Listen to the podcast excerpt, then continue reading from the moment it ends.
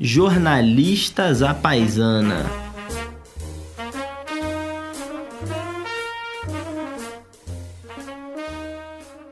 Começamos aqui mais um programa, o programa de número 8, seguindo a nossa periodicidade de gravar sempre quando dá e publicar quando dá também, né? É, Para seguir a nossa, a nossa linha de papo, a gente recebe aqui mais um convidado, o que é sempre muito, muito bom para o ouvinte do jornalista paisana, porque reduz a quantidade de, de falas do Daniel Barros, que me acompanha. Gente, vamos parar com isso aqui. Ô, ô, João, pô, pensa numa outra piada, cara. Cara, mas essa no é começo, ótima. assim, só pensa numa outra e tal, só pra dar uma variada. Essa Porque sempre essa- funciona. Essa tá realmente ficando, tá desgastando. pô. Não, essa sempre funciona. Esses dias na, na fila de um, de um voo, é, as, as várias pessoas que me paravam para falar do podcast, né? é, todas elas falavam, pô, essa, essa é a piada que funciona e tal. É verdade, é verdade. Tá Mas certo. enfim, é, aqui é o. Apresenta o- o nosso, nosso convidado, João. Aqui ao nosso lado também, além do Vitor Garcia que nos testemunha é, e nos produz, estamos com o Magno Cal, diretor do Livres e doutor em ciência política na Alemanha. A gente vai falar um pouco de, de cada uma dessas é, é, atribuições. E, e- e ele nos recebeu aqui no escritório do Eu Sou Livres. Nós estamos com mais testemunhas aqui também nos escutando, o que evita, eu acho que constrange o Daniel de falar as típicas coisas que ele fala. Eu devo corrigir o João ali, que eu não quero cometer uma dilmada. Eu ainda não defendi a tese, então não deveria estar usando esse título Então de não é doutor. doutor ainda. Você sabe que na, na Alemanha, você usar o título de doutor indevidamente, ao contrário, em certos países onde até te dá um- uma certa relevância no, no debate público, é crime. Lá é Com coisa razão, séria. Coisa mas com séria. razão, com Eles razão. levam, levam o título de doutor a- com muita seriedade.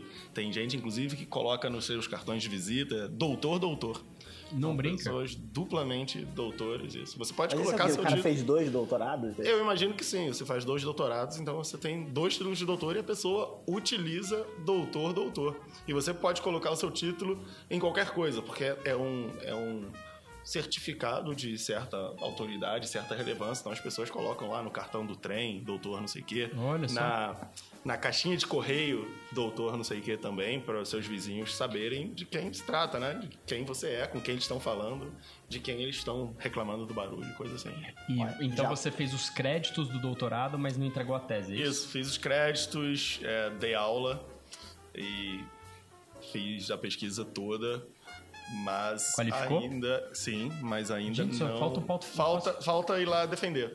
É, que eu estou planejando fazer em algum momento até o final do ano. Eu De pensei em- 2019. de 2019. Eu pensei em fazer até o final do ano de 2018 porque eu tinha uma ilusão. Eu vou pro Brasil, vou Um ano trabalhar. tranquilo. Foi um ano um ano tranquilo, um ano vai ser um ano tranquilo, vai acontecer Eleição no nada Brasil é sempre tranquila. Sempre uma coisa tranquila, na- nada de anormal vai acontecer. Quando passarem as eleições, vai vir um pouco mais de tranquilidade para minha vida Claro. e vou poder me dedicar à revisão, escrever um pouco mais Pô, deu tese. super certo, então. É, eu ainda tô tentando é, recuperar o sono de agosto, setembro de 2018. então ainda não, não deu certo, não consegui. É, espero que o meu orientador não tenha aprendido português nos últimos dois meses, esteja nos ouvindo, mas Ó. é, está, tá Mas, difícil. mas tá a gente traduz. O Vitor fica responsável por traduzir Ah, para é. alemão, Pra uma das- espanhol, francês, Francês, inglês, russo e a edição russa e mais uma deve- língua à sua escolha. É, meu, meu professor também é, morou um tempo na União Soviética, é fluente em russo, então, Ah, então o russo, russo vai pegar, russo já seria suficiente para ele. O ex-presidente Michel Temer é um país que existe até hoje, né? é, Segundo o presidente Bolsonaro, talvez. Talvez é, não só exista, como está, Está chegando cada vez mais perto. contra o Brasil.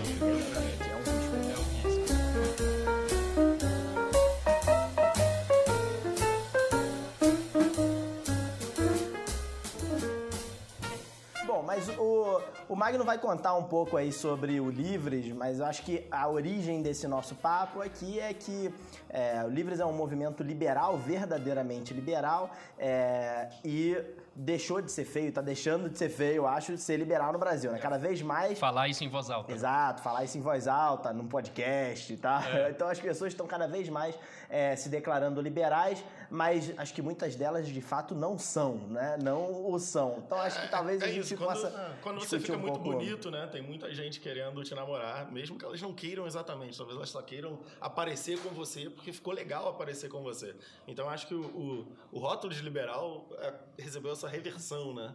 Quando há 10 anos era coisa feia. assim. Mas ao mesmo tempo tem uma confusão entre liberal e conservador, né? E eu acho que isso talvez seja parte da origem do, de muita gente, pelo menos muita gente que eu conheço, olhar é, torto é, quando você se declara liberal, é, porque as pessoas confundem com o conservadorismo. Isso, não, e se a gente for pensar para uma parcela muito, muito grande da sociedade brasileira, é, que é a parcela é, que se, se entende ou pelo menos vota, manifesta sua opinião no campo da esquerda, como que a esquerda percebe e chama o atual governo federal é de governo liberal.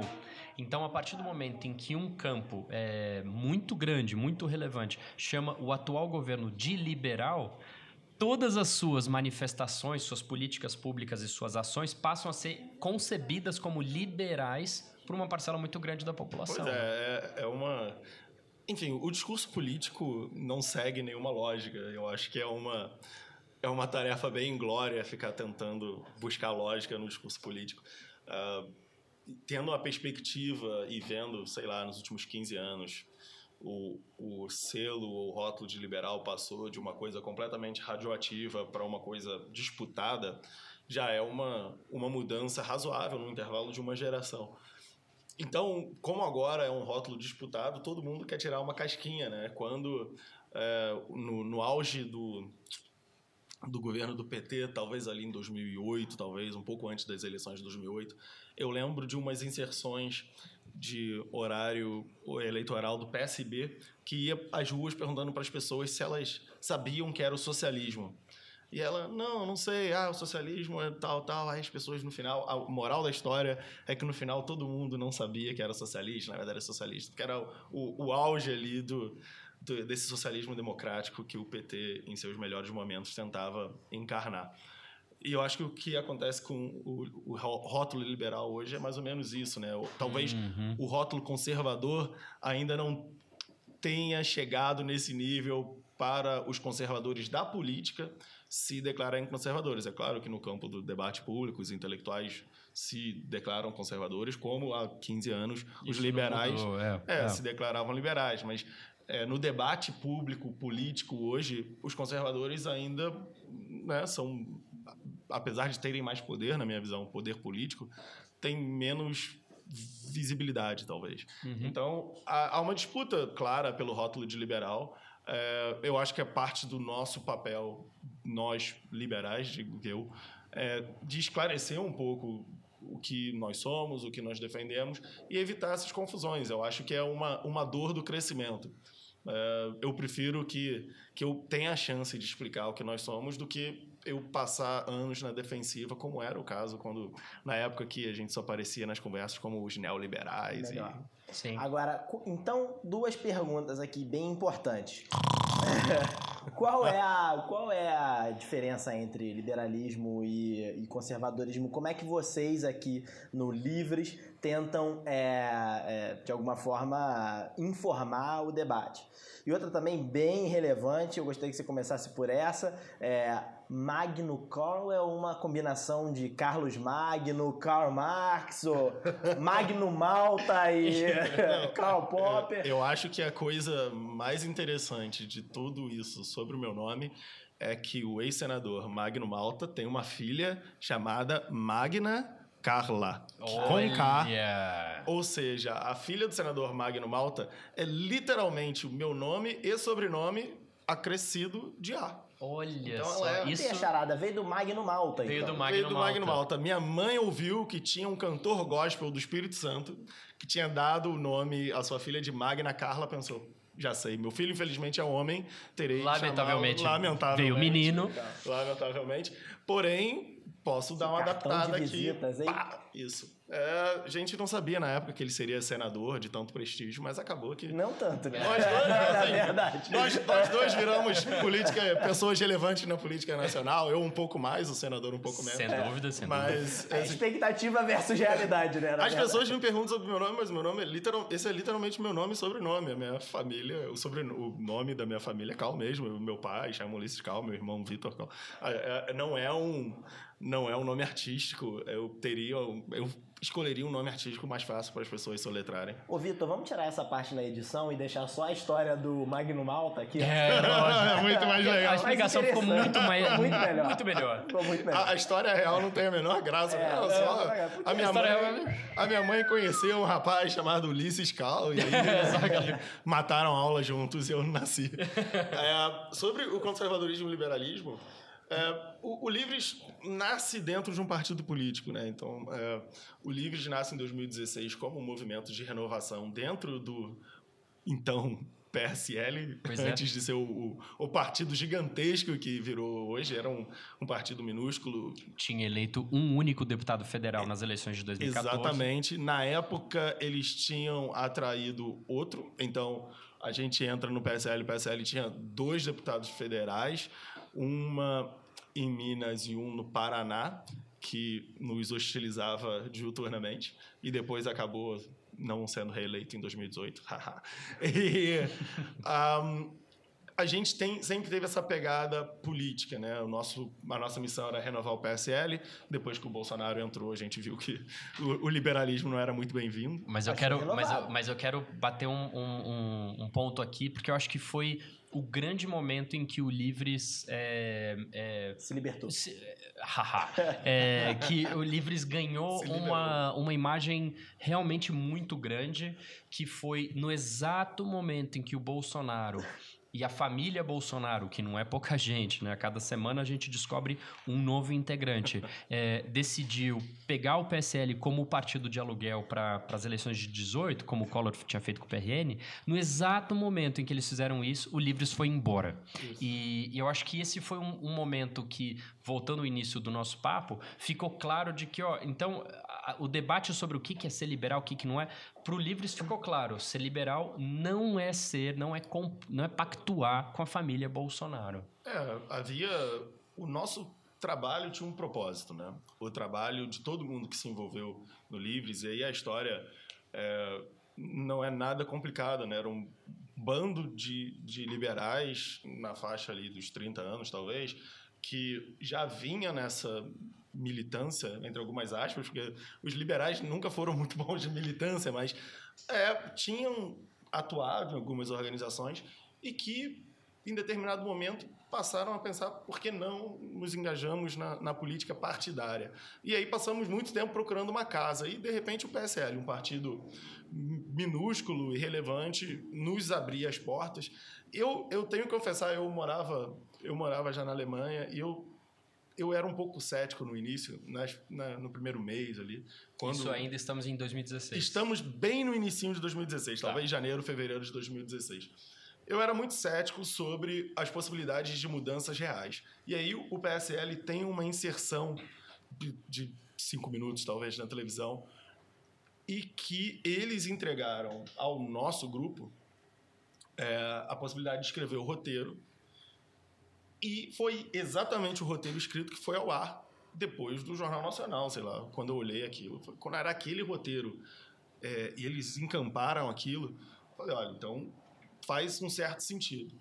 Depois, quando eles passaram para o Livres a fundação do partido, que nos deu total liberdade para colocar as nossas pautas no partido, há pouco tempo atrás, a fundação do PSL, já o PSL bolsonarista, foi financiar a cúpula dos conservadores, descobriram a página da fundação que eles não tinham atualizado. Era uma página lotada de, de posts em defesa da, de uma política de drogas mais racional, em defesa da descriminalização das drogas, e gerou algumas, algumas, algumas notícias. Uma saia justa. né? Porque a cúpula conservadora estava sendo patrocinada pela fundação que defendia uma política de drogas mais liberal. E esse era um trabalho nosso que acabou ficando lá. É, então, nós tivemos certo espaço no PSL e a nossa missão não era entrar na política, fazer política por política. E havia, durante todo esse processo, uma desconfiança que nós acabaríamos por nos vender. Uhum. E eu acho que a gente teve uma grande oportunidade para provar que não era o caso, porque quando o líder das pesquisas é. entra no seu partido em ano eleitoral, em ano eleitoral, com uma onda que naquele momento a gente não podia estimar quanto tempo ela duraria ou quão forte ela seria. Mas, sem dúvida, uma onda suficiente já naquele momento para eleger alguns deputados federais. Sem uma dúvida. onda muito mais forte do que nós seríamos. E, mesmo assim, nós não tivemos nenhuma dúvida. É, eu falo de uma posição um pouco mais privilegiada do que a dos meus colegas de Livres, porque eu ainda estava na Alemanha, eu dava aula numa universidade, eu estava com uma vida tranquila. A minha posição em relação ao Livres era de colaborador ocasional. Eu escrevi alguns programas, eu escrevi é, uma, a parte do, dos nossos princípios, dos fundamentos. Eu colaborei nisso, mas eu não trabalhava no Livres. E muitos dos meus amigos trabalhavam na fundação, trabalhavam no próprio partido, tiveram que literalmente pedir demissão imediatamente, sem nenhum planejamento, sem nenhuma preparação. É, nós, inclusive, é, soltamos uma nota no dia anterior dizendo que o Bolsonaro não viria pro PSL. É, porque teve isso, né? Porque... Em 24 horas ele saiu de não, no PSL não vai, deve ir pro Patriotas mesmo. Isso, isso. E depois, no dia seguinte, não, vai pro PSL e já filiou. Porque nós checamos as informações e a informação que a gente tinha na véspera que não viria. Então nós bancamos, depois virou um meme, a gente se diverte com aquele post até hoje. Uhum. As pessoas marcam a gente achando que estão, tipo, nos sacaneando, mas a gente ri muito daquele post porque era um retrato do acordo que a gente tinha naquele momento alguém que tinha proposto para a gente um acordo dois anos antes e que até aquele momento tinha cumprido o acordo. Quando ele descumpriu, a gente sem nenhum, sem nenhum frustrado, assim, mas sem nenhuma dúvida, nos retiramos imediatamente. A nota é publicada, sei lá, 15 minutos depois do anúncio do, da filiação e seguimos. É, o, ano, o ano de 2018 foi difícil demais para gente muito difícil, mas. Mas eu acho que aquilo ali chamou atenção pro Foi. Livres, é, para um, boa parte do público que não conhecia ainda as ideias de vocês. E acho que o grande valor do Livres, concorde ou não com as ideias que vocês propagam, é, é essa função pedagógica de explicar o que é o verdadeiro liderazgo. Pedagógico, para usar uma palavra que o João gosta muito, que ele usa com frequência. Eu uso bastante, é né? é verdade, é verdade. É porque, como a gente tem que falar sempre em termos simplórios pro Daniel acompanhar, Daniel acompanhar eu acabo falando pedagógico bastante bastante. Isso, exatamente, Bem é, devagarzinho. Bem devagar, devagar pronuncia isso. cada uma das letras das Obrigado, palavras. Não, muito, muito generoso, muito generoso. Então, é, quais são as ideias que vocês pedagogicamente querem passar adiante para o grande público? Pedagogicamente, eu diria que a primeira ideia, como eu comecei a dizer, né, o, o Livres nasce numa estrutura política para fazer política, para conversar sobre política, sobre temas políticos. A gente é, não gostaria de ficar preso nas, nas, nas discussões filosóficas. Eu diria que hoje a melhor forma de eu começar uma conversa sobre livros com pessoas normais que não vivem o dia a dia da política é dizer que existe uma alternativa ao PT e ao Bolsonaro. Existe uma possibilidade de você entender que, por exemplo, na, a reforma da Previdência é uma pauta que até há pouco tempo era razoavelmente impopular, agora as coisas mudam um pouco, mas que a reforma da Previdência é necessária, que é necessário fazer certos ajustes, que o nosso sistema não é justo, o nosso sistema não é sustentável, uhum. mas também é necessário que você tenha uma visão de uma sociedade que seja aberta, que seja humanista, que seja solidária, solidária que leve em consideração que algumas pessoas têm uma situação muito difícil e não é culpa delas. É, eu acho que os, os liberais, por nossa própria culpa, nós passamos muito tempo discutindo questões macro, nós discutimos tarifa de importação, nós discutimos taxação e enquanto a gente pulava por cima do, do cara que está na rua dormindo. Então, é, eu acho que tarifa de importação é um tema super, super necessário. Eu acho que questão, questões macro são temas super é, relevantes. A gente fez um, um documentário para lembrar os 25 anos do, Do Plano do Real. Plano Real, que foi uma, uma, uma política de redução de pobreza super bem sucedida, É. muito pouco celebrada. E, e, e, e- e numa boa, assim, não é só uma, uma autocrítica dos liberais, mas acho que isso vale para todos os demais. Com a quantidade de problema macro que o Brasil tinha, e continua tendo, mas a quantidade diminuiu muito. Até 20 anos atrás, era muito difícil você olhar para o micro e ter condições, ter Exatamente. instrumen- instrumentos para cuidar do micro. Gente, é, em 1994, a gente não só lidava com uma inflação que estava beirando a hiperinflação, né, pelo conceito técnico, é 50% de inflação, pelo menos por dois meses seguidos, a gente estava quase lá. É, se não tivesse feito a mudança do Cruzeiro Real em 93, a gente já estaria em hiperinflação. A gente tinha acabado de organizar o orçamento público, porque até 87 a gente tinha três orçamentos públicos por ano. A gente tinha tantos problemas, a gente tinha bancos Os estaduais. bancos estaduais, esse é o meu melhor exemplo. Bancos estaduais, bancos é, p- privados que, enfim, viviam por conta da inflação. Eram tantos e tantos problemas. É, a gente não tinha universalização é, da- da- do ensino público. É, então, hoje, os problemas são. Ainda temos problemas macros. A reforma da Previdência é um problema macro, mas a gente pode olhar um mundo de problemas micro que sempre estiveram aí, mas a gente não tinha como olhar. Então, é, é, acho.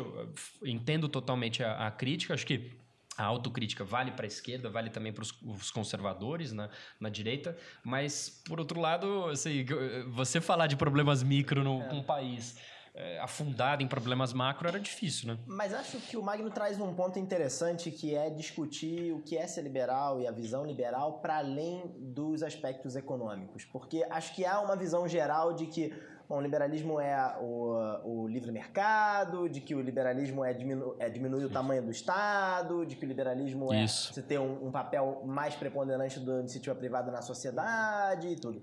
É, mas o liberalismo também é a liberdade de opiniões, é conviver com visões diferentes da sua, é liberdades individuais, o indivíduo em vez Isso. do, do, do- do- do- da coletividade. É, tem uma série de coisas no liberalismo que é, eu acho interessante no livro que eu estava lendo nos últimos dias, O Chamado da Tribo, do Mário Vargas Llosa, que é um, um- um- um liberal é, famosíssimo né, e- e- e muito importante como ele mostra o tempo inteiro esses aspectos do liberalismo que são É que vão aí. muito além do, do livre mercado. Inclusive, como ele usa esses aspectos do liberalismo para criticar te- é, teóricos é, do pensamento liberal como Hayek. Tem um exemplo ó- ótimo que ele dá, que ele acha que, que ele diz que para ele a maior é, falha do Hayek foi é, achar que o socialismo ditatorial e o socialismo democrático eram um mal parecido, eram um mal no mesmo, no mesmo, no mesmo nível. Quando ele dizia que o socialismo democrático foi responsável por muitas das reformas liberalizantes em vários países democráticos pelo mundo e com frequência é, e, e- e tinha um, e, e- tinha uma visão muito parecida com o liberal radical que é a igualdade de oportunidades que é que, que defendia a igualdade de oportunidades. Mas esse é, esse é um ponto ótimo, e, mas veja também que muito do que o liberalismo é, sofreu, e continua sofrendo, mas é porque ele sempre foi mais, no Brasil, evidente na pauta econômica, é, porque a pauta é, econômica, de modo geral, tanto a esquerda quanto a direita, sempre foi mais protecionista, de um Estado maior, então o liberalismo se destoava mais flagrantemente nesse ponto, porque na pauta de costumes, a esquerda é muito mais liberal do que a direita. Então, a esquerda nunca ia criticar o liberalismo na, na, pes- na questão de costumes. Ela vai criticar na questão econômica. E uma, uma das coisas, uma das missões que a gente consegue identificar no Livres e que o Livres trouxe para o debate ao custo de altíssimo de ser chamado de vários nomes absurdos, é de tentar, até quando a gente fala da pauta econômica, é de tentar contextualizar por que, que a redução de tarifa de importação é bom. É, por que, que a redução seria boa? Por que, que um Estado menor o que, que isso significaria para as pessoas? Essa é uma tentativa de tentar falar com as pessoas comuns. Talvez seja um cacoete é, positivo dessa origem como partido político. bom, nós somos um partido político, então nós temos que nos comunicar com a maior, o maior número de pessoas possível. Possível. Nós temos cinco minutos para preencher depois do Jornal Nacional. A gente quer falar sobre empreendedorismo, como a gente faz isso. Então você tem que explicar coisas de uma forma um pouco mais didática, um pouco mais. é, um pouco mais devagar, sair da, da discussão dos, dos livros, que era uma coisa é, que me incomodava bastante. Né? Há 10, 15 anos atrás, quando eu comecei a me envolver com o movimento liberal, basicamente as ações eram palestras em que alguém discutia um livro ou textos complexos, cheios de referências, que ninguém veria. É, Era pregação para convertido, né? Exatamente, era uma pregação para convertido que gerava uma disputa entre quase A iguais, sabe? migalha da migalha. aquele 99% a gente concorda, mas esse 1%... Mas esse 1% a gente precisa almoçar Porque de o novo. Centro, é, porque o centro da nossa discussão são os artigos, são coisas publicadas. Então era uma coisa muito, muito de liberal para Preciosista, liberal, era uma coisa preciosista. Então, uma coisa que a gente teve, de novo, autonomia para fazer, é não só tocar uma pauta de costumes, que era, bem, né, é, esquecida pelos liberais em É, larga Como um medida. monopólio da esquerda. Exatamente. A gente se, se surpreende de vez em quando, fala, nossa, né, o, a esquerda tra- trabalha certos temas como se fosse seu monopólio, ficam putos, né, quando alguém aparece tocando naquele tema. Mas bem, né, se ninguém está tocando esse tema, se ninguém fala dele, quem falar terá o monopólio. Ninguém mais quer falar Ninguém dele. mais quer falar. Então, lógico. certos temas viraram temas de esquerda porque ninguém mais gostaria de falar É. dele. Virou uma coisa tóxica. A gente resgatou isso, a gente busca resgatar esses temas. É, a gente critica o governo Bolsonaro quando o governo Bolsonaro, ou quando o Jair Bolsonaro, quando seus filhos falam atro- atrocidades, quando eles defendem que direitos humanos são para defender bandido com muita tranquilidade, porque isso está na nossa base. A gente, é, os liberais defendem isso há 300 anos, não foi o Livres que inventou isso. Mas só que é, homens são homens do seu tempo. Assim, eu, eu, por mais que eu adore é, alguns escritos do Hayek, por exemplo, era um homem, um homem do seu tempo, um homem que viveu ali, o, no- que escreveu no, no final da Segunda Guerra Mundial, que é, a- o caminho da servidão diz, né, que uma vez que você abre portas para certas interferências estatais, você está no caminho da servidão. Hoje, eu acho que hoje a gente tem que ter a maturidade de 60 anos depois, 70 anos depois, olhar para trás e dizer, olha, você escreveu várias coisas legais, você escreveu certas coisas menos legais, certas coisas são boas, certas não são, mas a gente tem que ser capaz de olhar esse material escrito e Filtrar. olhar, filtrar, Ah, claro, com né? os olhos E- de 2019. Ninguém é obrigado a ser vidente em 1930, né? É, é, eu acho umas críticas injustas que os liberais às vezes fazem em relação ao Marx, é de olhar para o mundo de, de 1850 e dizer, ah, né? Tu não sabia como ia ser o mundo de 2019. Pois Pô, é, mas, claro. Até porque é a máxima do Ortega y Gasset, né? O homem é ele e suas circunstâncias. Total. assim. Agora, eu acho engraçado que a gente tá falando sobre essa visão liberal, mas é, que é liberal nos costumes e liberal na economia, mas a gente Liberal por inteiro, né? Liberal por inteiro, né? Mas a gente tem dificuldade de identificar grandes lideranças políticas no mundo, até eu diria, e até na história, que é, são símbolo dessa, dessa visão. Porque o tempo inteiro quando a gente fala de liberalismo, é, muita gente vai falar do Reagan, que era o cara que fez a guerra às drogas nos Isso. Estados Unidos. Totalmente é conservador. totalmente conservador. Conservador, era o presidente do Rambo, Isso, machista. exata- exatamente, exatamente. Super machista. Super né? machista, Aquela um visão, horror. aquela imagem de que, que em alguns momentos se assemelha a É. uma coisa horrível. é, é, é, Mas na política Bolsonaro. econômica liberal. Daí que Exato, sempre. é, exato. E, e eu detesto isso, porque eu, eu não gosto da figura do Reagan é, é, é, como figura política. Eu acho que a imagem que ele representa é uma Sim. imagem é, a qual eu nunca gostaria de associar E- à minha própria imagem. quebrou o governo americano. Tanto que fez o sucessor, que era o vice dele, o Bush pai, que só conseguiu ser eleito é, dizendo no more taxes, Read my lips." my lips. porque tinha que aumentar imposto, não tinha como, não, a conta não fechava, o orçamento estava escancarado. E aí ele assume em 89, cumpre a promessa apenas no ano 1, e em 90 ele vai lá, usa a guerra no Kuwait e outros, outras coisas para aumentar fortemente os impostos, porque o, Estados, o, o governo americano estava quebrado. Não se reelege. E não se reelege, o que é um caso muito raro É, nos mas Estados também Unidos. a verdade é que não se reelege porque tinha contra si uma figura política que era muito poderosa, muito forte. O Bill né? Clinton, era mas também Bill teve o Ross Perot, que um foi o melhor candidato. terceiro colocado Isso. da história É. das eleições americanas, o que fatiou o voto. Mas uh, o ponto é, é, o governo Reagan é, foi tão pavoroso que conseguiu quebrar os americanos, por outro, quebrar o, o governo. Por outro lado, ele é bem sucedido é, post-mortem. É, de imagem, né? de virou imagem. Virou demais, um- é uma imagem que um negócio as pessoas inacreditável. não Você tem brasileiros contra, é uma com tatuagem de- do, do Reagan, é um negócio Virou- inacreditável. virou- Virou uma coisa quase Abraham Lincoln nos Estados Unidos. Virou. Né? Mesmo os democratas falam de uma forma Ele é um super presidente respeitosa e e tal. tal. É impressionante. En- Enfim, eu, eu trouxe isso porque a gente, é, a gente- Você teve uma experiência, tem tido ainda uma experiência grande na Alemanha, é, inclusive é, é, se envolvendo com partidos políticos lá. Seria interessante a gente falar aqui sobre quem são as verdadeiras lideranças liberais, liberais. Eu no, acho que é no uma- mundo de hoje e no mundo do passado. Eu acho que é sempre um pouco complicado. Como eu estava dizendo aqui sobre, sobre o Hayek, eu acho que é muito É complicado. que o Daniel não prestou atenção. ele não estava, ele tava mexendo no celular. É, ele tava, ele tava no celular ali. Ele tava no celular, É. é. sabe, acontece. Típico. é. Se você puder repetir pra ele, então, por favor. É, eu acho que a gente. Eu os- posso ouvir o podcast depois também. Depois disso, é, em todas as plataformas, Spotify vai estar lá disponível. É, exatamente. Você pode. Isso. segue lá, segue lá. Segue lá. Eu acho que os liberais têm muita dificuldade de criar símbolos. Nós somos horríveis de propaganda. É, quem faz boa propaganda, no sentido reverso, são os nossos adversários, que batem na gente. A gente é, fica famoso pelo contrário, né?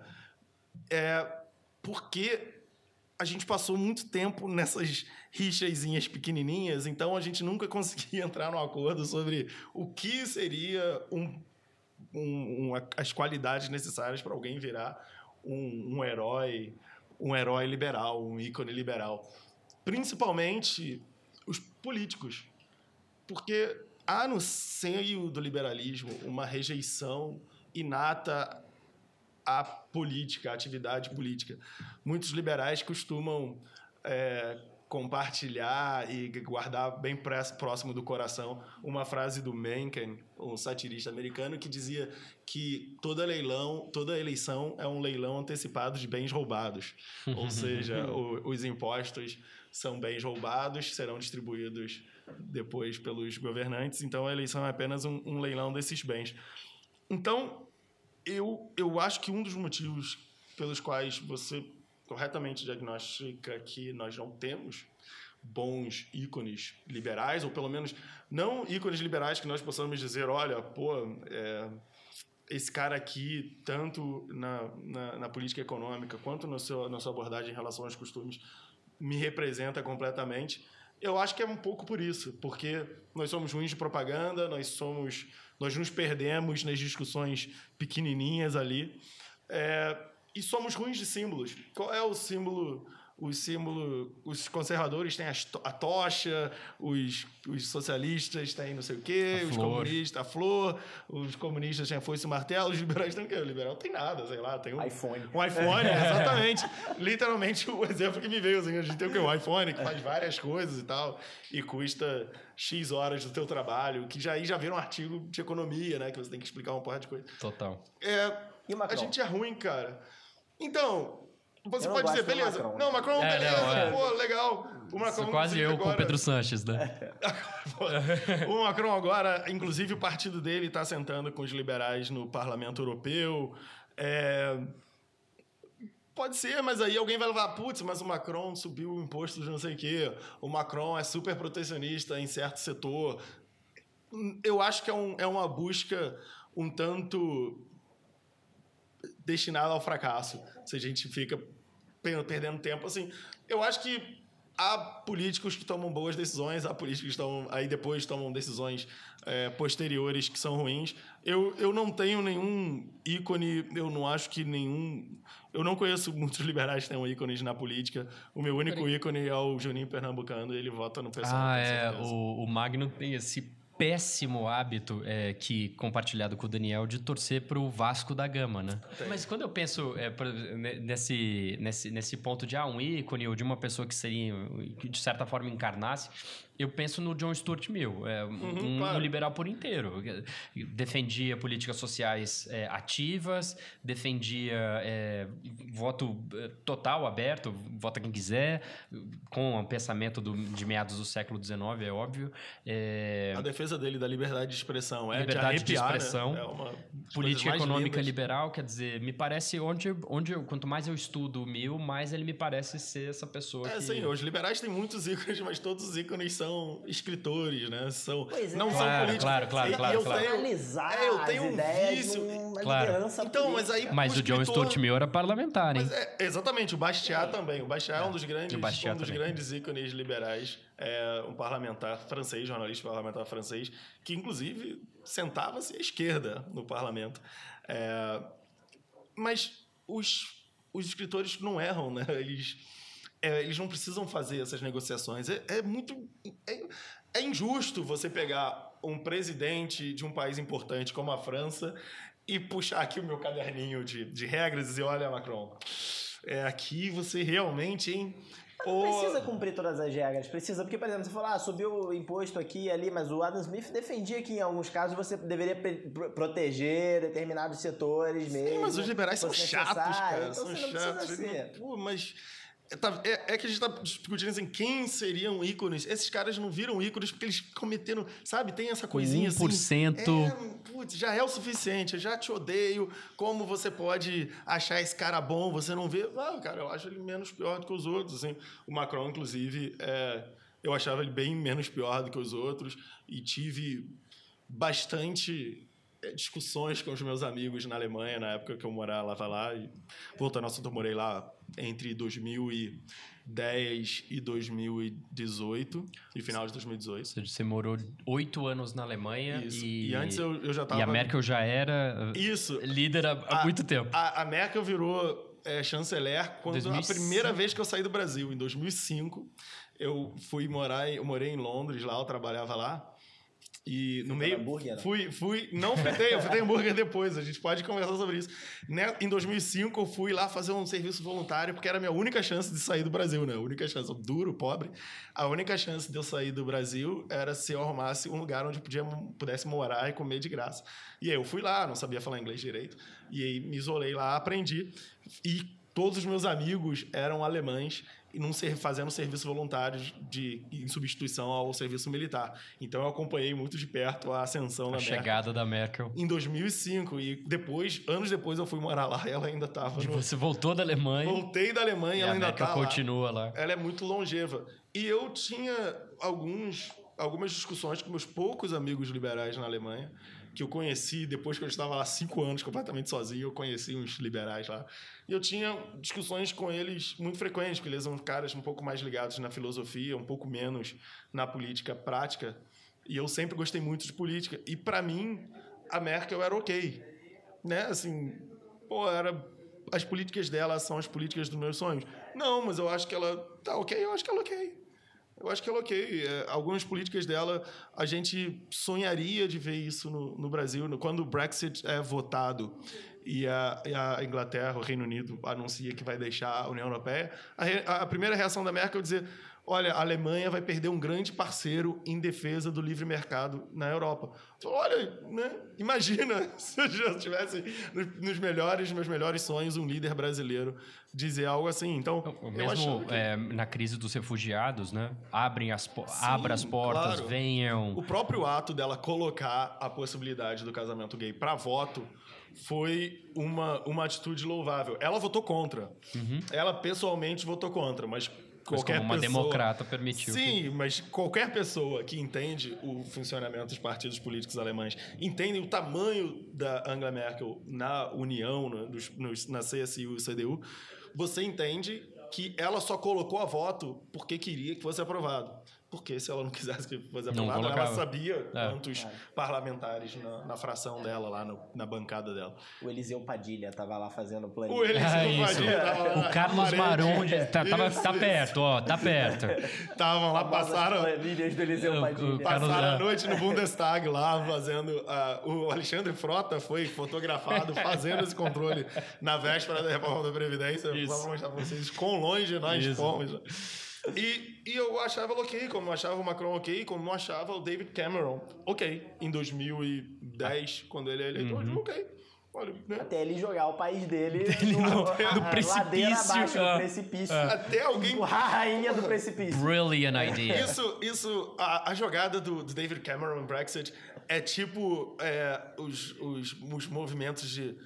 As ações de movimento estudantil, assim. Que o movimento estudantil é onde você aprende a fazer política suja, né? Sim. E aí você chama, puxa umas eleições que tem- sempre tem alguém que fala: não, pode puxar agora. Não tem como dar Não tem errado. como perder. Tranquilo. É, olha, Julho não dá ninguém, isso vai ser a nossa turma. Semana de prova, a gente puxa Vai os dar certo. calouros É, a e Teresa May ouviu essa história. É. né? Chama eleição. Vai dar não tem certo. Jeremy Corbyn, um cara aumentar. fanático. Funciona. Não é nem um tempo em que os fanáticos estão em alta. Não, tá tranquilo, tá tranquilo. Não, olha, vai aumentar, vai. Putz, e e aconteceu duas vezes com o Reino Unido, não é verdade? A eleição Sim. fora de tempo da, da Theresa May também foi o mesmo caso. E ele acreditou nisso, não tem como perder. Gente, Theresa May quase colocou o Jeremy Corbyn no poder. Ela- quase. ela Quase colocou o eleição. Corbyn É. e botou o Boris Johnson. Então, quer dizer, é um negócio inacreditável. bem, assim. que é péssimo, mas Pra é onde você Jeremy olha, Corbyn. é um terror, A né? Theresa May não ganhou a maioria na eleição que ela puxou, tendo maioria sem ter necessidade de ter puxado. Deve ter um prêmio pra isso.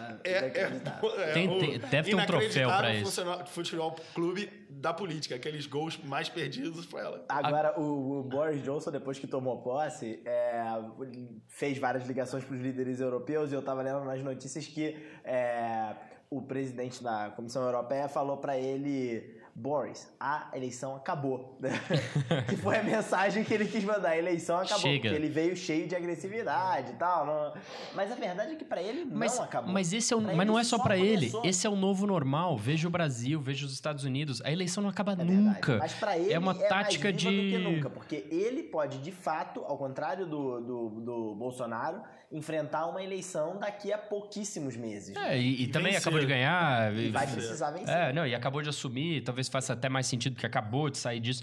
Mas o Donald Trump, a gente tá entrando no ano final dele. Ele continua se portando, se comunicando como se estivesse em campanha. É, O, o É Donald Trump tática. tá tipo, eu não tô nem aí. Eu vou. Vou me falaram que isso era maluquice, pronto. ganhei, então eu vou fazer de novo. E, e menos de continuar. 30% de apoio eu nunca tenho.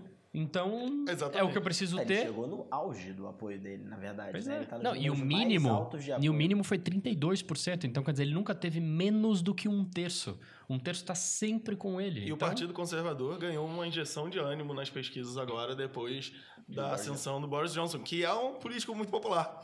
É, apesar de não ser. Eu, eu vi bastante é, essas comparações do, do Boris Johnson com o Trump e com o Bolsonaro.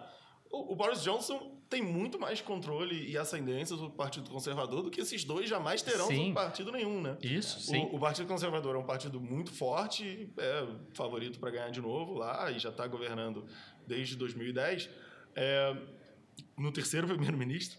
Mas o, o Boris Johnson é muito mais establishment do que Trump Muitos. e Bolsonaro jamais e, não, foram. e ele né? fez toda a escadinha do Partido Conservador. Ele Isso. cumpriu todos cara os foi ritos. por oito anos de Londres. Isso. Não- não- Desde Eton, que ele foi para a escola lá. É, né? exato. Ele fez todos Fez os tudo, passos. É diferente do Trump que se filiou aos republicanos menos de um ano antes de ganhar as eleições Depois de ter pelos doado- republicanos. Depois de ter doado pros democratas. Pros democratas a, nos anos a carreira Clinton, Dele, é. A vida dele inteira. E, né? o, e no caso do Bolsonaro, que é um, um partido de aluguel, né? Como era o PRN com o Collor, né? O, o Trump é um conservador trans, né? Ele, ele virou um conservador Só não fala isso pra ele. Ele, ele fez a transição para um, um cara conservador diretamente do seu segundo casamento na sua penthouse em Nova York. Ah, normal, Ele super virou conservador. um conservador de Iowa. Agora, agora, Magno, a gente, aliás, é, é, a gente abriu os nossos canais de Instagram, de Twitter.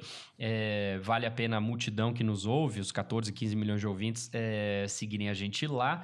E a gente abriu hoje, hoje cedo dizendo que, que Uhum. é, entrevistaria você, conversaria contigo aqui. E, e ah, quem tiver pergunta.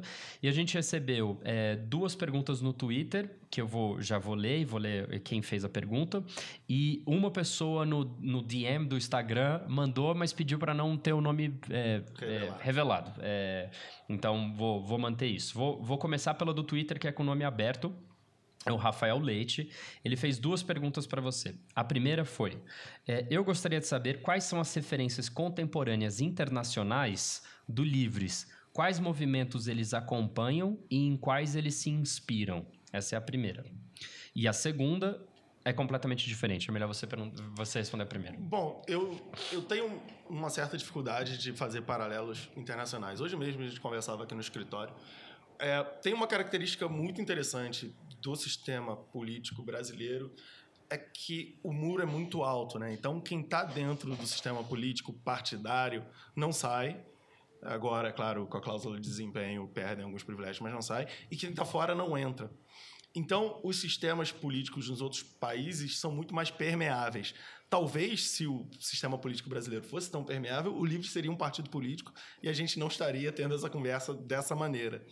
Então, a gente, claro, tem, tem movimentos como Cidadanos no, no- no- na, Espanha, Uhum. que tem uma trajetória parecida e mesmo movimentos políticos bem mais à esquerda, como o Podemos, O Podemos como na Espanha o também. Momentum, que é no, na, na, na, na Grã-Bretanha, que foi o movimento responsável por colocar o Jeremy, Jeremy Corbyn na, na liderança do partido, Trabalhista. é trabalhista. É claro que há movimentos é, políticos interessantes fora do país nos quais a gente meio que se inspira. É claro que a linguagem visual, é, isso foi, era uma coisa que a gente sempre teve muito clara. Ter o cuidado da forma que a gente apresenta é, as nossas imagens para ter um, gerar um sentimento de pertencimento no pessoal jovem, que é a nossa galera, né? Aqui no, no escritório, a média de, de idade é, ser, sei lá, 25, 26.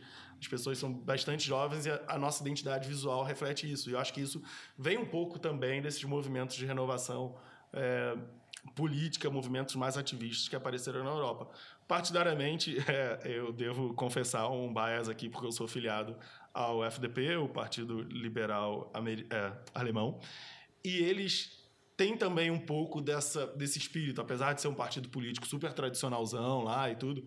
É, o líder é bem jovem, acho que tem uns 40 anos, e a identidade do partido, a imagem do partido, é, a percepção de que a mensagem liberal precisava passar por uma, um filtro etário ali, que a gente precisava se comunicar com mais eficiência para os jovens, é uma coisa muito inspiradora e é uma coisa que serve literalmente de base para algumas coisas que a gente faz. Vamos olhar qual é a linguagem que eles usam. Eles são muito diretos, eles são muito.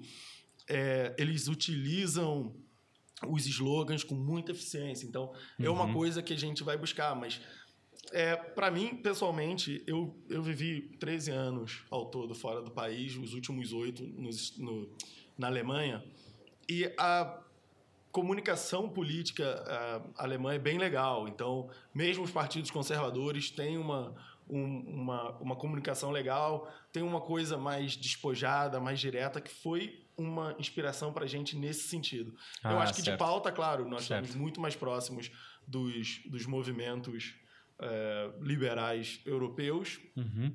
Nos Estados Unidos, a gente tem uma ótima relação com várias organizações americanas que oferecem vários recursos, desde possibilidade de a gente traduzir material até cursos. Mas é uma política, é um mundo político muito diferente do nosso. É, eu a- com- gosto, porque eu sou viciado em política, acompanho em qualquer lugar que estiver tendo uma eleição. Eu estou sempre pronto para virar à noite acompanhando a apuração mas eu acho muito difícil traduzir para o Brasil o mundo político americano. Mas é curioso que na- você está falando É. sobre a, a- a- a Alemanha e como você conhece super bem a Alemanha, quero que você conte mais aqui da tua experiência é, com os movimentos políticos, com a forma direta de se comunicar e tal, mas as duas principais lideranças políticas alemãs são chatíssimas, né? É a Angela Merkel e o Martin Schulz. Os Isso. dois são extremamente é, quadrados É. e pouco Alemães, inspiradores. basicamente. alemães, Alemães, Certamente pouco inspiradores pra juventude. Não tem nada do, da- do, do Boris Johnson, do É. Pedro Sanches, do Macron. é, não É. tem nada dessas lideranças políticas e mesmo é, é, do- das lideranças políticas americanas. Você vê ali os principais nomes, alguns dos principais nomes agora do Partido Democrata, Kamala Harris, É. o... Ou mesmo o dos horrendos italianos, mas, é, Exato, mas são cativantes. Salvini é, cativante. É um horror, mas ele é, é, mas é ele é um horror, dá cativante. vontade de se matar, mas Dá. Da é- mesma forma como se comunicam Isso. Jeremy Corbyn, Corbyn e Bernie Sanders, né? Isso, Exato. isso, exato. São é velhos, mas são carismático. carismáticos. Isso, mas É. a, política, a política alemã não. Mas Ela, os entender- principais líderes são aquelas lideranças. Mas é, entender baratas. Angela Merkel é, e Martin Schulz e a política alemã é entender os alemães.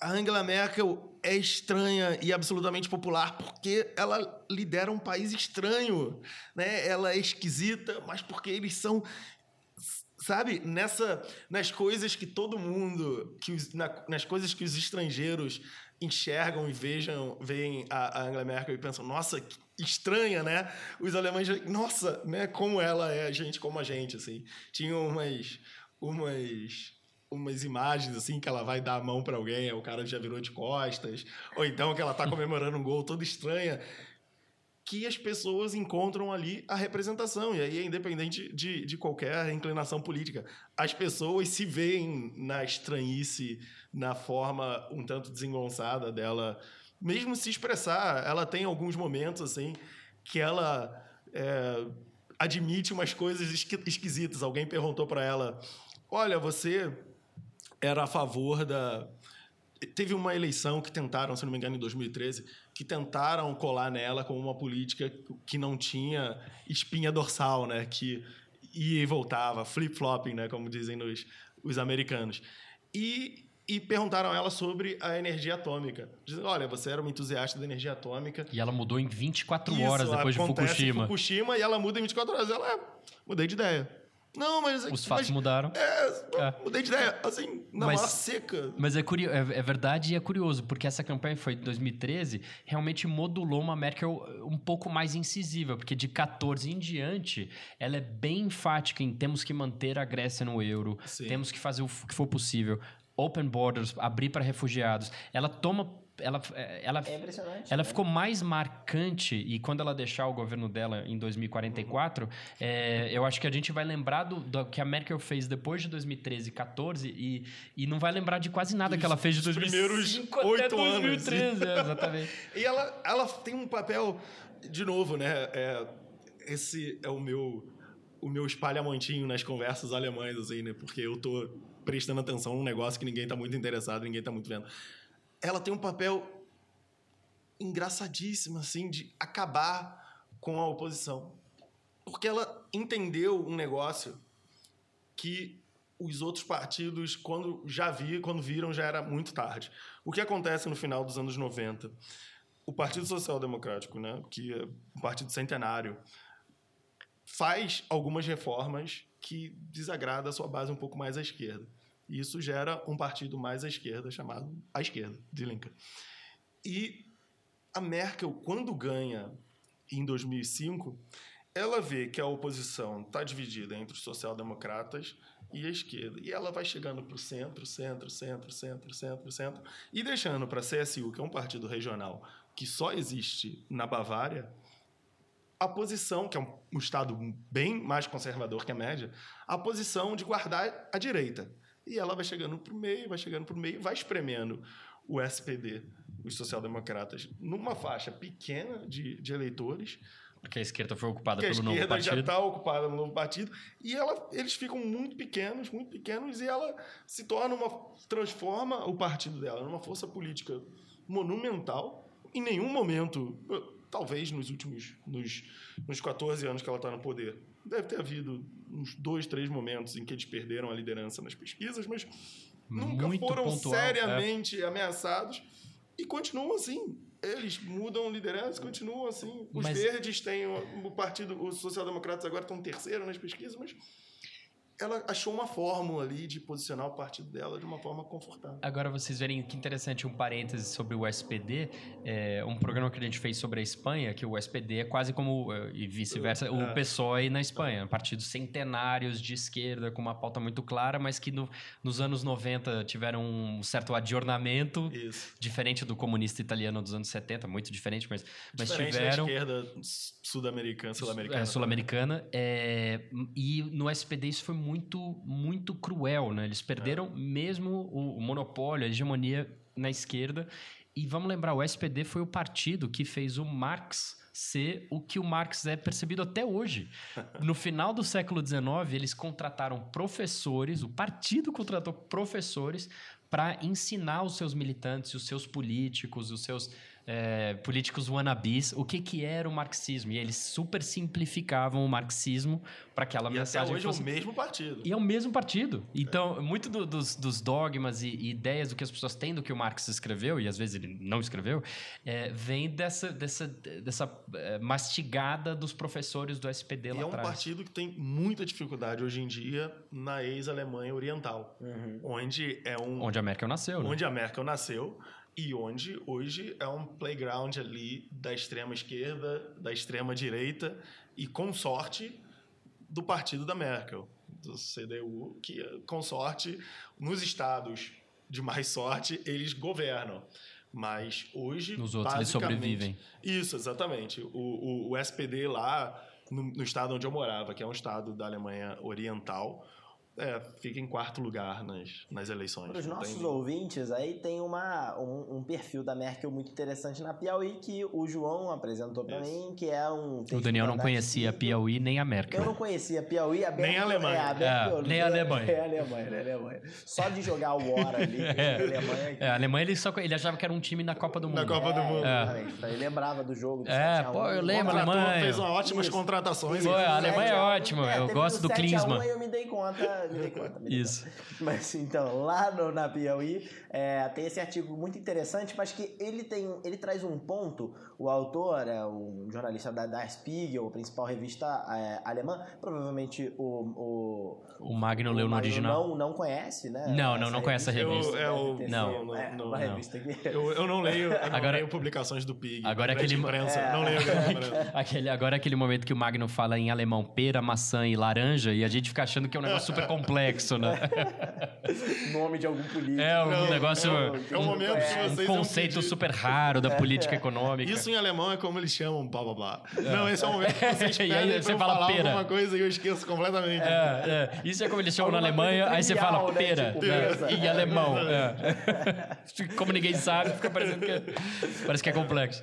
Mas então, ele, a teoria dele ali, não sei se teoria, mas uma coisa que ele levanta é que a Merkel talvez seja a é, primeira-ministra, chanceler é, alemã que não vai ter uma Uma marca, uma né? marca, né? Um, um- um símbolo claro da sua gestão. Mas pra mim fica tão é, nítido que ela talvez tenha sido a liga da, É da, da União Europeia, ela, o, É a responsável por manter aquelas, aquela coisa É. disforme unida, por É garantir que eles iam permanecer juntos. Ela Muito- manteve o euro. O euro Isso. ia acabar. muito embora no- na, na reportagem da Piauí ele cite é, o, o fato do Macron estar esperando até hoje ela, ela, ela dar sinalizações mais claras é, de uma Europa unida, que talvez seja a grande bandeira do Macron. Você, você acha realmente que ela não, não tem uma marca clara em comparação com outros grandes políticos alemães? Eu acho que a Merkel não tem clareza em quase nada e talvez seja a grande força é, política dela. Eu tava. Lembrei agora que eu acho que no início do Hamilton, do, do musical, o, o Burr aconselha o Hamilton a nunca dizer o que você é contra e o que você é a favor. né? Uhum. E a, e a Merkel manipula muito bem esse jogo de, de cena. Como eu estava falando antes, né? Ela libera o partido para votar o casamento gay, mas ela pessoalmente vota contra, mas ela liberou a bancada, sabendo que alguns iam votar e sabendo que ia passar, mas ela então ela vai, ela vota, coloca para votar o salário mínimo, mas ela não, tenho dúvida, já coloca um salário mínimo, aí depois ela fala, botamos o salário mínimo, mas na hora ela tava, ela libera os os refugiados, vai fazer é, política mais na Alemanha Oriental, onde era rejeitada. Era, é uma coisa, ela é uma política muito hábil por trás daquela cara de tecnocrata dela, por causa, Uhum. atrás daquele doutorado em química. É, ela é uma política muito inteligente e vem da- do início da trajetória política dela, que ela era ministra da ecologia, se não me engano, do meio ambiente, e quando tem ela é a menina do, do Helmut Kohl, né? E quando tem um escândalo sobre doações partidárias, Ela imediatamente. ela imediatamente propõe, rompe com olha, ele." nós temos que deixar o passado pro passado. É. Ela vira o grande nome da, da, da, da CDU e o- a história a gente conhece qual é, é. O, o, o, o desenrolar. Então, ela, ela é inteligente. Eu acho que para os detratores dela, ela vai ter uma marca muito mais marcante do que para os apoiadores, para os detratores, cada vez que eles encontrarem alguém marrom na rua, alguém que não Foi parece que- com eles, eles vão lembrar da Merkel. E eu acho que isso é uma marca que vai Ca- ficar em parte da sociedade É, alemã. e, e cada vez que a Alemanha tiver que repetir ajudas, é, as ajudas periódicas que ela faz para a Grécia, porque a Grécia continua de- muito dependente de ajuda, ele vai lembrar que uma parte do imposto dele está indo para os gregos que não se reformam Agora, é e tal. impressionante que esse seja o legado para uma, uma chanceler de partido conservador, né? É, exatamente, mas A é, abertura, né? é, é pouco é, é pouco comum, mas também, por outro lado, é meio que uma marca de, de como ela posicionou o partido conservador dela, entre aspas. Aí.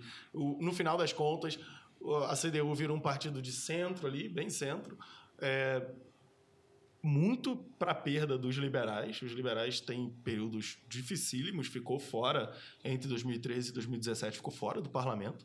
É, pela primeira vez na história.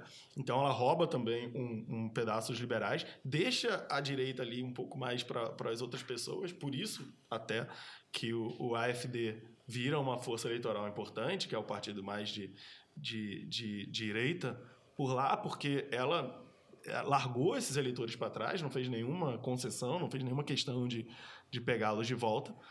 Mas eu acho que também nessa, nessa sua avaliação, com a qual eu concordo, eu acho que também está ali um pouquinho da Alemanha, que é isso, eles têm extrema dificuldade em dizer para vocês das coisas boas que eles fazem, de que eles são bons, de ter orgulho das coisas legais que eles fazem.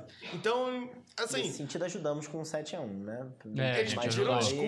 desculpa, É. E com o Rubinho Barrichello, né? É, que ele tava o sempre ali, Barrichello, tá. permitindo que o Schumacher eles, fizesse o que eles quisesse. ficam absolutamente desconcertados com a superioridade. Então, talvez a, Merkel só precise de um plano de marketing para explicar para as pessoas as coisas legais que ela fez. E que fez, cara. É, a, a Alemanha sempre foi um país com um, um estado de bem-estar social bem extenso, é, passou por reformas importantes é, nos anos 90 com os social-democratas. Uhum. E, e a Merkel conseguiu dar ao país um período bem longo de prosperidade, onde o emprego não era uma questão relevante, Uhum. é, onde mesmo aceitando em um único ano 2 milhões de refugiados chegam lá sem casa, sem falar a língua, sem conhecer ninguém, não gera uma grande crise, ao contrário do que os anti é, ativistas anti-imigração pregavam, que eu, eu passei por situações curiosíssimas em Twitter e redes sociais com brasileiros que me diziam que a Alemanha, depois que aceitou os imigrantes, estava um caos. Eu respondi, olha, eu estou olhando aqui na janela e tá, Tá tudo, tudo bem. E tá- é, E tá tudo bem. E eu morava numa cidade, no final da minha estadia na Alemanha, eu morava numa cidade chamada Erfurt, uma cidade de 200 mil habitantes, que proporcionalmente eh, foi a maior, a cidade que recebeu a maior eh, entrada de refugiados no país, porque é uma cidade relativamente pequena, recebeu, sei lá, 10% eh, a mais de habitantes. E, e, de fato, no início, você via muita gente nas praças de uma forma bem ordeira. As pessoas estão sentadas lá, sei lá, mexendo no celular. Mas você via muita gente. E você via que essa a chegada deles alimentou na população um medo, um susto. Eles é, havia manifestações todas as quartas na praça lá principal da cidade, mas que eventualmente ela desapareceu se dissipou. porque houve uma normalização da vida com essas pessoas. As pessoas agora são estranhos que chegaram e estão aqui nessa praça. Então eu estou muito chateado com eles, eu estou com muito medo. Daqui a pouco esses caras são o cara que está me servindo ali no- na loja, é o cara que está trabalhando com o meu filho, é o cara que está aluno na minha escola, é o cara que está na universidade. Eles viraram pessoas normais, as, as manifestações desapareceram. Agora, é impressionante que isso que você descreve da Merkel é muito alemão mesmo, né? Porque é, você está descrevendo um político apático, uma, a Hillary, né? Um político Isso. que é a- a- o, o- o- um político que não está funcionando bem nos tempos atuais em eleições, né? Porque é isso, a Hillary perdeu por ser o Joe Biden, eu aposto, aposto- sempre apostei, continuo apostando, é, não vai ser o candidato democrata porque é isso. Ou, e mesmo e mesmo essa ideia, e mesmo nos Estados Unidos hoje, por exemplo, Kamala Harris, que eu acho que hoje é que tem mais chances de ser a candidata democrata, é, o maior polêmica dela é flip-flop em, em relação, a, em relação ao, ao, ao sistema de, de saúde. Que hora ela diz que acha que tem que ser 100% público, hora ela diz que é, acha que tá bom como está no modelo no modelo é, do Obama. Então, essa ideia de político que muda de ideia, aqui no Brasil a Marina sofreu muito isso, o, o, o Alckmin, acho que talvez um- uma das coisas que está por trás do insucesso político dele é isso. Enfim, você tem é, é, essa dificuldade hoje no mundo de políticos com o perfil da Merkel serem bem-sucedidos nos pleitos, né? E, e de termos um ambiente político como se tem na Alemanha, onde você tem os dois grandes partidos, os, dois grandes rivais, governando juntos em coalizão com certa frequência. Agora estão governando em coalizão, tinham governado antes, e a vida continua. Os dois grandes partidos sentam juntos, formam um governo e a vida segue. Chega na eleição, eles dispu- disputam um com o outro, mas deu, deu eleição. O parlamento não tem maioria para ninguém. Vamos sentar, vamos conversar, a gente chega num acordo, a gente faz um contrato. É uma coisa interessante que eu estava mostrando aqui no escritório um dia desses. Tem um- uma página, na página do governo federal alemão, tem o, o acordo de coalizão. Então, todos os termos discutidos entre os partidos. E o acordo do novo programa, né? Porque cada partido propõe, faz, divulga o seu programa antes da eleição. E aí depois, como eles fazem uma coalizão, eles precisam de um novo programa. Então Sim. eles fazem um novo programa, divulgam e tá até hoje, tá no, no, no, no site. Você vai lá, você baixa. Então é um, Mas vai estar em alemão, Daniel. vai estar, infelizmente, Droga. é numa, numa língua estranha. Mas é uma, uma maturidade. Parece erro de digitação. né? Isso, eles. Não, ninguém. Eu tinha um professor que, do, do colégio em Petrópolis que falava que, na verdade, ninguém fala alemão, né? Eles, só, eles falam, eles fingem, fingem, aí quando você se distrai, eles vão ali no cantinho e falam em português. E fala em português. É, você lê alemão, parece erro de digitação, né? É, não, erro de, de digitação é húngaro. Húngaro, pode ser também. Húngaro, húngaro é literalmente. Não dá nem pra tentar adivinhar. Agora, cam- caminhando pro, pro nosso final, por uma questão de- também de tempo, eu queria fazer justiça a quem mandou as perguntas. E a gente, é, só pra gente concluir, então, voltando um pouco pro, pro Livres. A pergunta do Instagram que a pessoa pediu para não ser é, é, nomeada, eu vou amarrar com a segunda pergunta do Rafael Leite, que a- a- essa segunda eu já acho que já é uma provocação, não tem um ponto de, de interrogação aqui. Mas a do Instagram é a seguinte, é, resumindo a pergunta do camarada.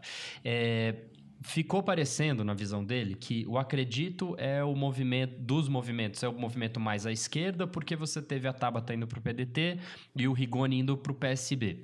Que o agora é o, é o movimento totalmente do Luciano Huck e que, quando tem a sua expressão partidária, é o Cidadania. E o Livres é o Partido Novo. É, ele, e ele, ele dizendo assim: essa é mais ou menos a visão geral que se tem desses movimentos depois das eleições de 2018. É, Tá caminhando para isso, para virar uma coisa meio de linha é, auxiliar de outros partidos maiores? Resumindo a forma como foi colocada. Eu, eu, eu diria que não. Acho que a gente está.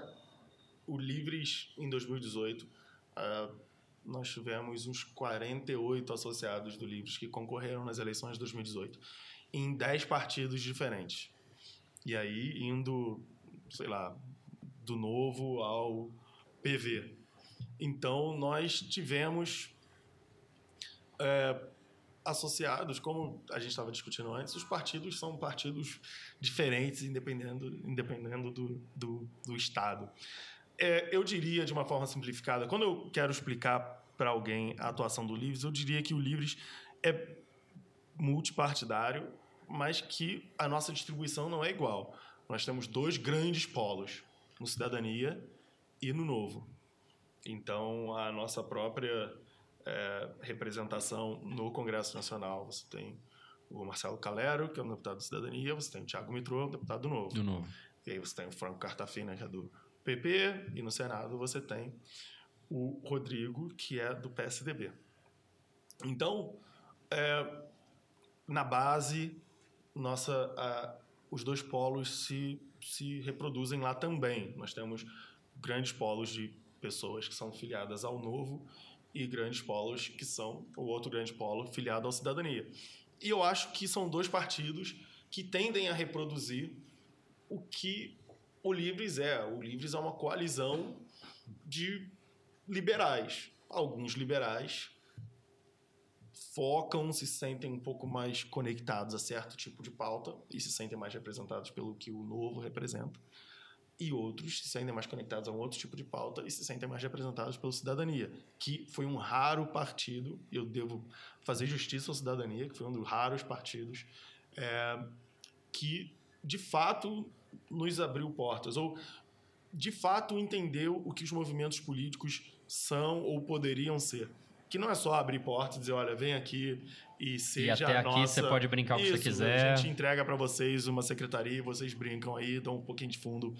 É, não, que realmente nos convidou para discutir política, o que é, é que nós gostamos de fazer. E a gente volta a agradecer tanto o Rafael Leite quanto é, a pessoa que mandou no Instagram. E a gente vai, a partir de agora que temos Twitter e temos Instagram, sempre que a gente tiver um convidado, abrir, avisar que vai ter. E quem quiser mandar pergunta, comentário, desabafo, aquela coisa toda, vai chegar aqui. É... Chegou a hora. Chegou a grande hora. Aquela grande Sessão. sessão.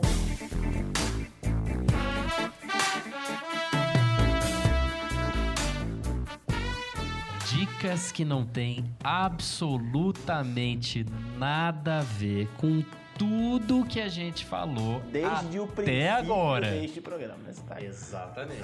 A gente tem, a gente tem por máxima é, Tem que é, chamar essa diferente. dica. É, e não, e chamar essa sessão com um nome diferente em todos Em os cada programas. um dos em cada programas. um dos programas. E o Daniel sempre abre essa, essa sessão. E qual que é a sua dica?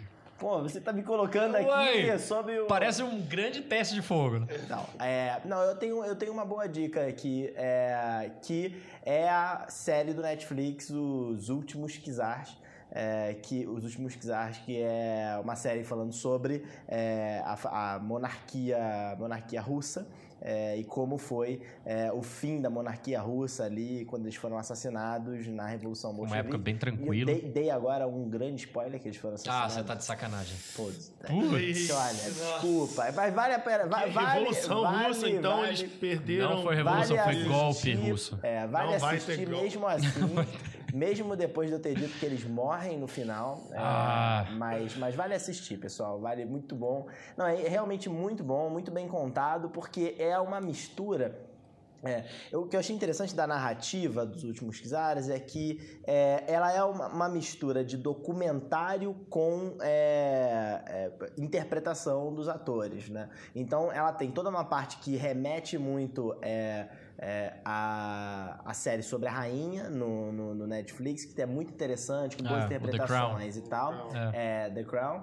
Que e você me sugeriu lá atrás e desde então não tem mais temporadas, né? A última temporada saiu, sei lá, em 94. Zicou, zicou não- a série, morreu. a não série. tem mais, né? Pois é, então, e, a- e- e ao mesmo tempo uma coisa meio documentário, porque vários historiadores aparecem fazendo comentários sobre aqueles fatos Ah, históricos. é? No meio da- no da- meio das interpretações e tal. Então é uma, é, é uma mistura, uma narrativa que é, me parece inovadora para E é, filmes eu só não entendi, é documentário ou é, Não, ou ele é é, um- série? é uma série, Uma série. Com, com cinco ou seis capítulos que tá no Netflix, todos os capítulos de mais ou menos 40 minutos, que são bem interessantes. Eu, como sou gente como a gente aqui, faço esse tipo de dica. O João agora vai dar uma dica bastante erudita que você não vai prestar a menor atenção. Magnus, você quer, me- quer me furar? Eu não faço ideia, assim. Eu tô... o, que, que, eu, o que, que eu ando assistindo? Ou lendo? é, Ou ouvindo. Ou ouvindo. Nada, né? Eu só ouço as mesmas coisas. Desde que eu, eu quando eu tinha. No, no Natal de 1990, eu ganhei um disco de vinil chamado O Papo é Pop, Ah, Engenheiros do Havaí. dos Engenheiros do Havaí. Meu E desde Deus. então, é, hoje nós estamos que, 29 anos depois, eu continuo ouvindo as mesmas coisas, eu sou, eu sou um super... Mas sabe que Engenheiros do Havaí é uma das piores aqui. coisas que já existiram na humanidade. Eu tô mostrando aos dois aqui, ao João e ao Nossa. Daniel, a minha caneca que fica aqui comigo no escritório é uma caneca que Humberto Gessinger. Humberto Gessinger Nossa. tocando um, um, um baixo e uma guitarra. Morrer queimado não é assim. pior do que ouvir Engenheiros do Havaí. E não, é... é... o que eu, é o que eu gosto de ouvir. A gente estava falando aqui sobre liberalismo por inteiro, liberar na economia, nos costumes.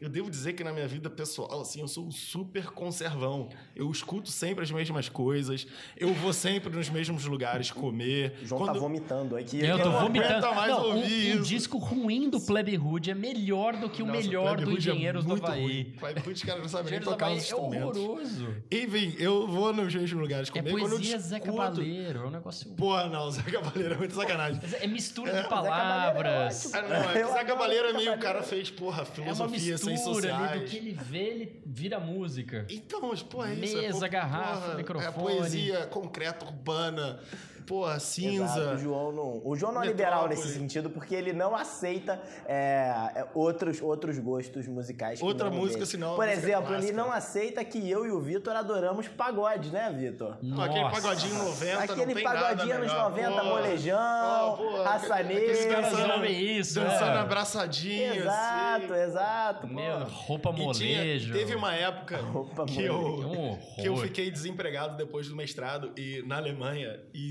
separei da minha ex e não tinha casa onde morar e eu fui trabalhar no McDonald's, né? Porque eu tinha que pagar o aluguel. Aí você fritou hambúrguer. Aí, não fritei hambúrguer, porque eu já falava alemão um pouco melhor que os refugiados. E aí, os refugiados trabalhavam na cozinha, porque era, não precisava falar com ninguém. E eu ficava no, No caixa. no caixa, porque eu já conseguia desenrolar um pouquinho. E aí, eu voltava pra casa, assim, eu trabalhava no, no período noturno, né? Até fechar de Como é que é Big Mac em alemão? Big Mac. Big Mac. Não, é diferente. É, diferente. Big Mac, é. Difícil eu falar. voltava pra casa, assim, eu trabalhava no, no- de 5 e meia da tarde até 2 e meia da manhã, tinha que fechar lá, lavar o chão. E eu voltava pra casa ouvindo umas músicas dos engenheiros do Havaí, assim, com a saudade do Brasil e se me sentindo muito heróico, assim, pra estar trabalhando um trabalho braçal, assim, depois de fazer o mestrado e tal. Foi só por pouquinho, mas eu tive essa experiência. Então, eu- a minha conexão com os engenheiros do Havaí ficou ainda mais forte depois desse tempo heróico da minha vida, em que eu tive que fazer um trabalho braçal por alguns meses. E essa é a minha dica. Escutem, deixe, deixem a vergonha de lado, como diria Odair José. E deixem bom. essa vergonha de lado e escutem Engenheiros do Havaí. O meu favorito nesse momento é o Várias Variáveis, que é um pouco mais pesadinho. Várias de Variáveis. 1991. Melhor do que o Papo é Pop. Menos É pior do menos- que o é, Papo é, é menos, Pop. é menos peculiar do que o Papo é Pop. É menos pior. E, mas ainda assim um degrau abaixo de Gessinger Licks Maltz de 1992, que é Nossa. Puro eu lembro da suco. capa desse LP. isso. É o, é, tem São assim, os né? três. Isso, isso. É. É, uma delícia. Eu adoro esse, adoro esse, essa fase ali. A fase, a, a trilogia Papo é Pop, várias variáveis e, E o e, pior é Galactic Mouse. A gente produziu boa música nos anos 90. Nação Zumbi, Sepultura. Aí, El a gente... Não, mas aí vai pra essas coisas. Eu não Raimundos. consigo compreender. Raimundos foi bom. Pô, Raimundos Raimundos foi bom. O primeiro é Sandy de... Júnior. Sandy Júnior. Só pra é contrariar, porra, 94. vem Padre Marcelo Rossi. Nossa. Exatamente. Belo. Belo. Soueto, Soueto. Soueto, na verdade, né? Respeita Belo veio depois. Isso. Belo veio depois. Belo. Aliás, isso é uma outra dica fantástica que o Leslie Leitão, que é o cara que escreveu o livro sobre o, sobre o goleiro Bruno, é, lá no Rio, está escrevendo a biografia do Belo. A biografia do Biografia do Belo, que tá vivo, tá normal. tá aí, Ele ainda tá tá produzindo, tem vai, vai 30 ter anos, biografia. mas já não, tem, mas a bio... Vai ter biografia. Mas ele quantos se anos na cadeia envolveu- tu passou? Claro. Exatamente, ele Claro. se envolveu, ele se envolveu com, com crime, foi preso. Tênis e. AR. Eu tinha- tava encomendando Não, um tênis AR e apareceu na televisão. Isso. Vocês falaram de Sandy Júnior. te- Planeta- Teve biografia do Sandy Júnior nos anos 90. Eles ainda não tinham chegado à Não, não- puberdade, é, já não- tinha não biografia. maioridade. Falaram que Não, mas a biografia do cantor Belo vai ser muito boa, porque é uma mistura. Porque é, uma- é- é o, é o, o- Leslie Leitão e um outro jornalista de fofoca do Rio que estão escrevendo esse livro. O Leslie escreve sobre polícia e o cara escreve sobre fofoca. Então é uma mistura de fofoca com polícia. É, o João vomitou de novo. Nossa. Cara, esse livro é sensacional. A gente Meu precisa Deus ler céu. esse livro. É Vai tudo ser que eu. É, assim, A é, gente- é literalmente. Isso é maravilhoso. É Esse literalmente verbo o é resumo, o totalmente resumo do Brasil. né? inadequado. Mas O Brasil é literalmente o país da fofoca e da polícia. Exato, é o é correto e do polícia. literalmente, né, é É o- fofoca- É exatamente. fofoca e polícia. Olha, escutem é isso. mesmo. Meu Deus O do Brasil céu. é literalmente fofoca e polícia. Não, co- como eu tô ferrado, porque eu tinha uma dica musical, que eu vou fazer de mesmo jeito, mas já foi ferrado, porque o Vitor com Uma certeza sonata. vai pegar o Engenheiros do Havaí pra terminar esse programa. Eu não tenho Ou nenhuma dúvida daí em relação a ele. ou daí. Agora- Ou Belo. Mas a, a minha dica é, era. Será a seguinte, eu tô perdido, já era, vou ser sacaneado, mas é a minha dica. É, nesse ano compl- completaram, já agora em julho de 2019, 20 anos da Sala São Paulo, que é uma das salas de concerto mais democráticas do mundo. Salas de, de altíssimo nível, claro que você tem salas de nível é, um pouco inferior, que são, são. Você acessa de metrô, você acessa de ônibus e você tem preços que de 2019 são 40 reais, 45 reais você consegue assistir uma uma sinfônica na Sala São Paulo. E além do- da dica, vá at- até a Sala São Paulo, você consegue ir lá desfrutar de um grande programa desse segundo semestre, gastando muito pouco é, mesmo, é, porque tem esse, esse meio que ah, é caro, Sala São Paulo tem que se vestir de uma forma. Você pode ir do jeito que você quiser, é, você vai pagar pouco e você vai assistir grandes concertos. Mas a minha dica em especial dentro desse, desse diapasão são os concertos de piano do Mozart, que é, aniversariam é, daqui a pouco. E, e um em especial que é o concerto número 12, que o Mozart fez em homenagem ao Johann Christian Bach, filho do Johann Sebastian Bach, assim que ele morreu. O concerto número 12 é, em Lá maior, que é simplesmente espetacular. E eu achava que esse seria o fim do programa até surgir a dica do Magno de Engenheiros do Havaí. Então eu estou O lascado. mínimo que eu espero da produção desse programa é que encerremos com Engenheiros do Havaí. É. Meu Deus. Eu deixo, deixo a cargo, deixo a cargo. Do Vitor. O Vitor vai decidir, a gente descobre o gosto musical do Vitor. Eu sou, eu sou um convidado, Meu Deus. um sou um convidado polido, então não vou fazer a descortesia de pedir a música, mas eu deixo aqui a dica do artista. Ah.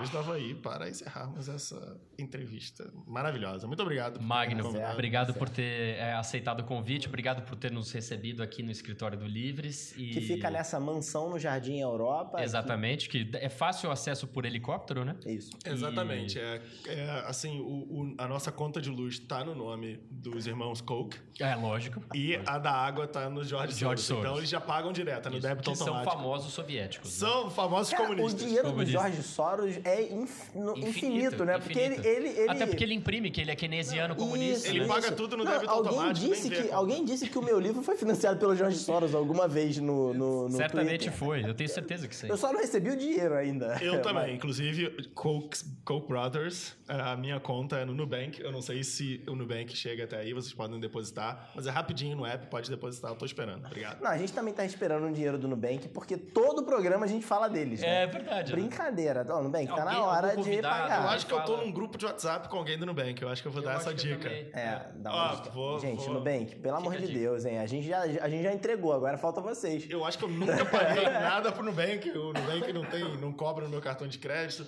Eu não sei como eu tô dando dinheiro pro Nubank. Eu, com certeza eles estão roubando algum dinheiro de mim, porque Só pode ser. eles estão arrumando algum dinheiro de mim, mas eu nunca vi. com o Jorge Soros.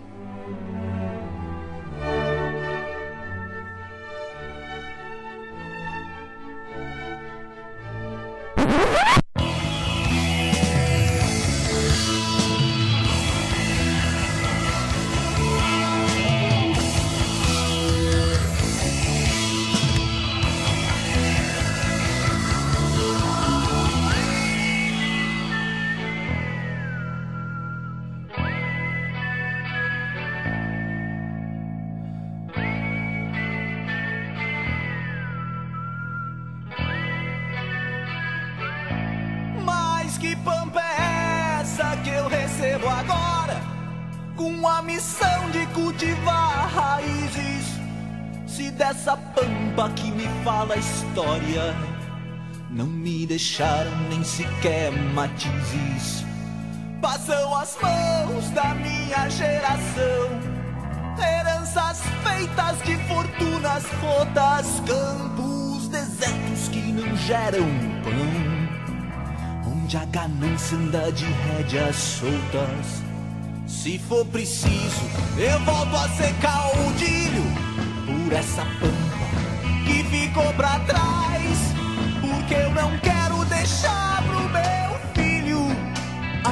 pobre que herdei de meu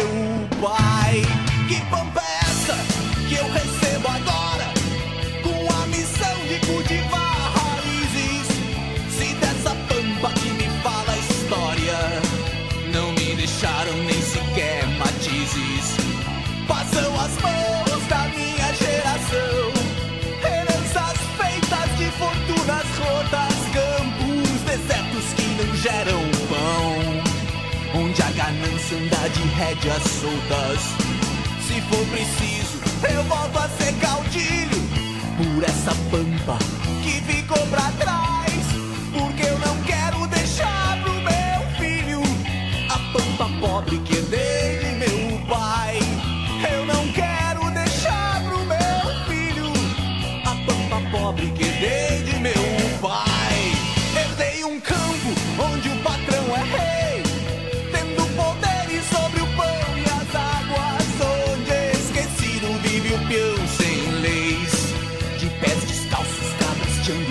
E o que hoje herdo da minha grenchirua é um desafio que a minha idade afronta, pois me deixaram com a guaiaca nua para pagar uma porção de contas. Se for preciso, eu volto a ser caudilho por essa pampa que ficou pra trás,